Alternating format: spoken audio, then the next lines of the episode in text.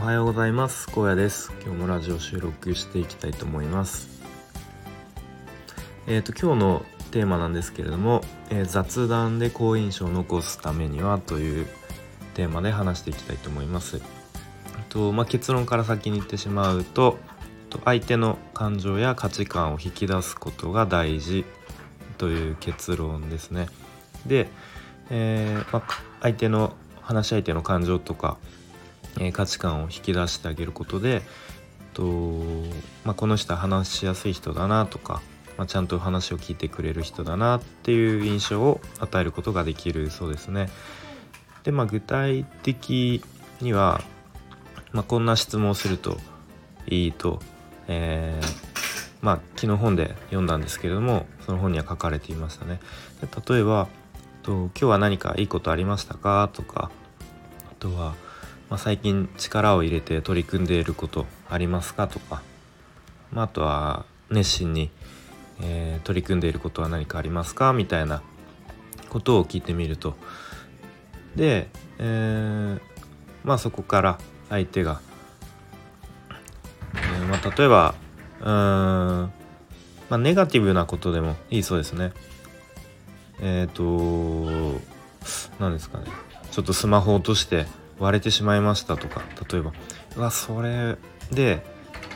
まあそれでこうどういう感情になったかっていうのを聞いてあげるといいそうですね。それはなんか悲しいですねとか。まああとは例えばうーん電車で、えー、お年寄りに席を譲ってあげましたみたいな。それはなんかすごく気持ちいいことしましたねみたいな。まあちょっと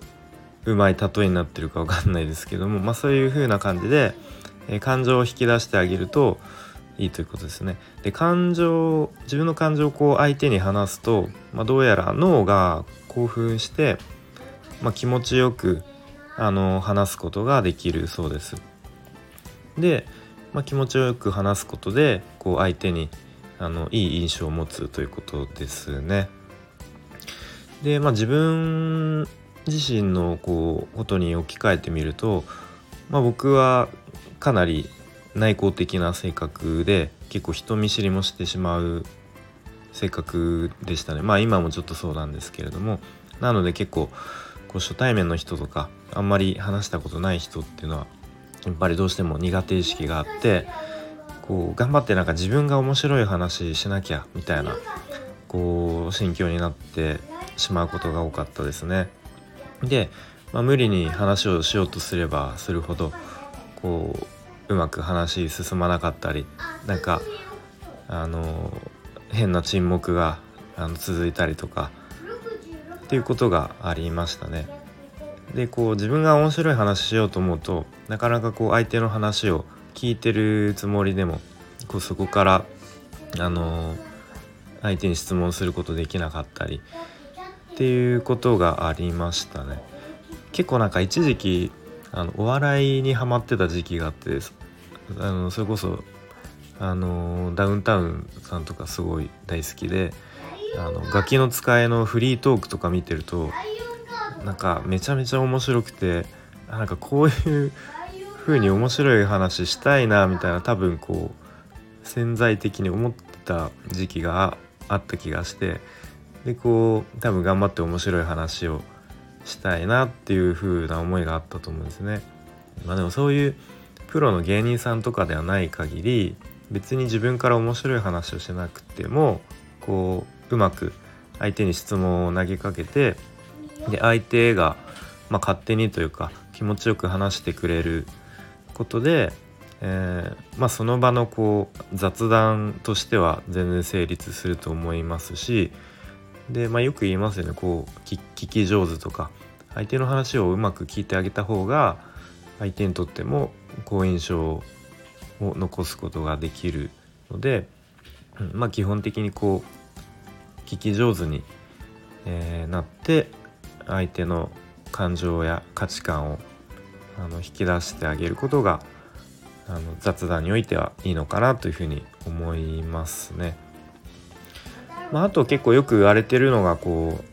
うなんかオウム返しとか言いますよね。相手が言った言葉をそのままそのワードを返すみたいな。みたいなことをするだけでこう相手はこうちゃんと自分の話を聞いてくれるてるっていうふうに、えー、思うっていうのをよく聞いたことありますね。はい。ということでちょっと今日はもう子供が起きていて、えー、騒がしい中ちょっと撮ってしまいましたけれども、えー、雑談で好印象を残すためにはという、えー、内容で話してきました。ちょっと今読んでる本、えっと、メンタリスト DAIGO さんの「超トーク力」っていう本で、まあ、まだ全然最初の方なのでまた読み進めていく中で、えー、なるほどなとかいいなと思った内容はえ、自分で噛み砕いて話していきたいと思います。